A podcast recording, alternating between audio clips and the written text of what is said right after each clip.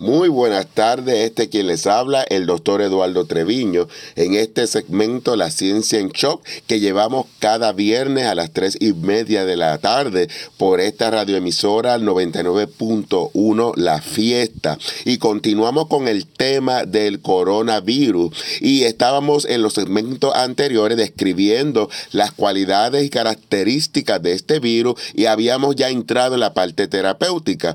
Y cuando hablamos del tratamiento, tenemos que ver condiciones y criterios si es necesario, si funciona, si es seguro. Esto luego de haber visto las estadísticas donde los números nos indican con seguridad de que en un tratamiento preventivo no era necesario ni siquiera entrar en esta histeria y esta mala información que ha entrado pues, la población. No sé por qué, porque ha habido una anterioridad ha habido una historia con este virus y pudo haberse prevenido muchas situaciones que ha caído en un tipo de caos, pero ya que tomaron la decisión de un tratamiento terapéutico vía vacuna, pues entonces tenemos que ser claros qué es lo que se le está dando a la población.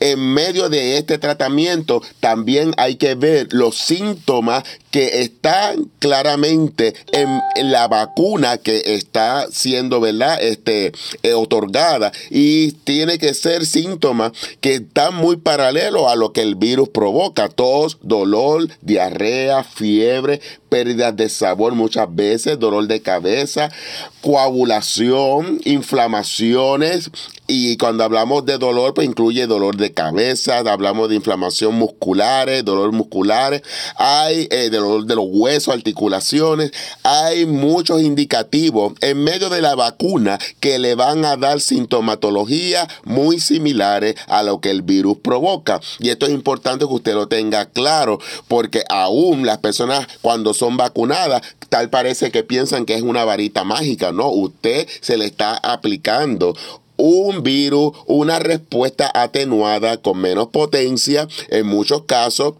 y en otros casos simplemente es algo proteico que es característico del virus que ha sido inoculado para que pueda crear esa inmunidad en su cuerpo.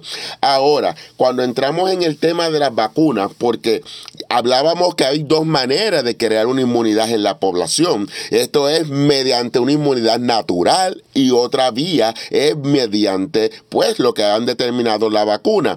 La inmunidad natural encontrábamos que es muchísimo más que segura en medio de esta situación viral, porque una inmunidad natural nos provee la potencialidad de que el cuerpo va a ir respondiendo de acuerdo a la variedad de lo que el virus vaya alterando.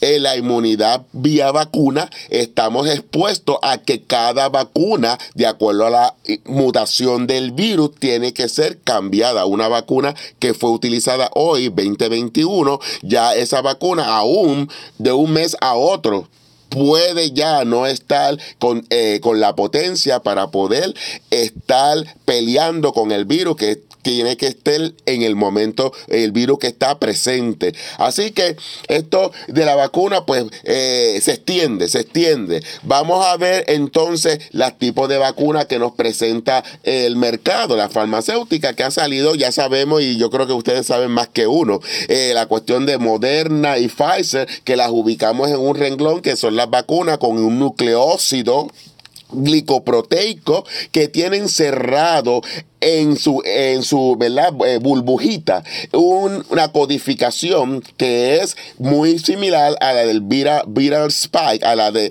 el antígeno, el patógeno viral del coronavirus. Eso es un vehículo, ¿verdad? Donde ha sido encerrado en una glicoproteína, en un lípido, algo graso, de manera que cuando es inyectado al cuerpo puede romper y entrar a la célula, puede entrar y tener contacto con la célula del cuerpo humano y al, esa, célula tener esa información va a provocar una producción al sistema inmune contra ese antígeno que fue aplicado.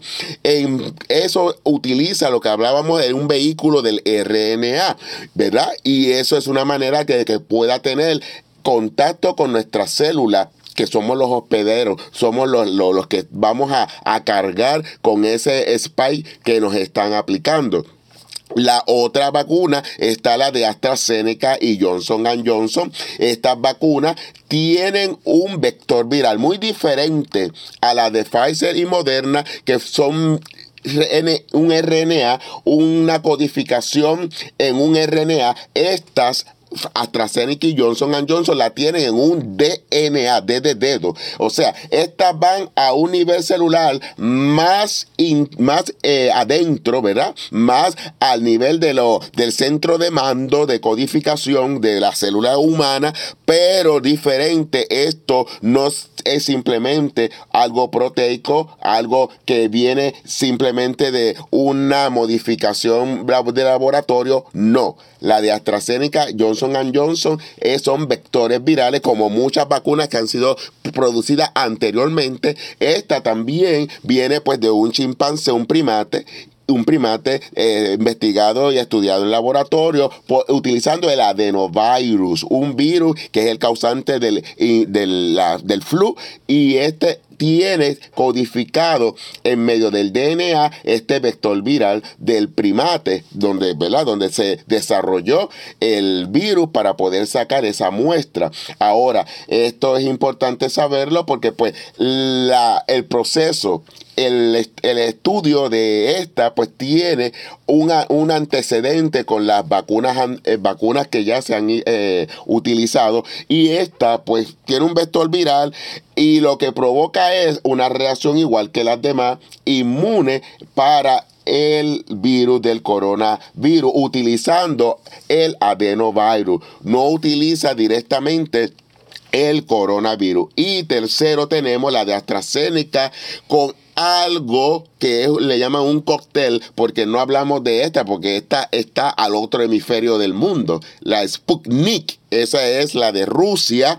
y la de Rusia utiliza también un adenovirus junto con la de AstraZeneca. Hacen un cóctel ambas y estas dos vacunas pues son las que están utilizadas en ese hemisferio del mundo. Ellos utilizan dos boosters, o sea, dos eh, eh, reinyecciones que se dan y pues tienen un nombre diferente de acuerdo al DNA y del viral que se está utilizando en cada uno de los boosters. Estos son, ¿verdad? Un montón de codificaciones que se utilizan, pero en palabras eh, simples, lo que estamos eh, hablando es que la vacuna que se utiliza tiene que tener el antígeno y tiene que provocar una sintomatología similar a la que el virus provoca en nuestro cuerpo. Bueno, durante este tiempo que hemos estado hablando de esto del tratamiento, es bien importante el goal, o sea, eh, ¿qué, cuál es el fin de hacer todo esto. Y es hablar sobre la inmunidad rebaño, porque no queremos ser ignorantes. Y pues con esto de vacunación, que es el tratamiento que se ha golpado a nivel mundial, ¿verdad? La cuestión de la vacunación, pero por la parte de inmunidad natural, lo que se quiere llegar es a una inmunidad rebaño. ¿Y qué es eso, doctor Treviño, cuando hablamos de inmunidad rebaño? Bueno, es la cifra, ese es el número de personas a nivel, vamos a decir, global, que ya no pueden contaminar ni ser contaminadas porque no puede haber transmisión. Eso es inmunidad rebaño. Y el número es un 70% de la población, es el que se necesita, que llegue a ese tipo de cero contaminación para que se hable entonces de una inmunidad rebaño. Bueno, hasta aquí vamos a dejar esta parte de la terapéutica y vamos entonces más adelante a estar hablando sobre unos detalles de los resultados de esto de la vacunación y cómo eh, se explica ahora lo de las variantes que han estado saliendo. Y con esto los dejo para un próximo segmento estaremos nuevamente con ustedes. Dios les bendiga y que tengan un buen fin de semana.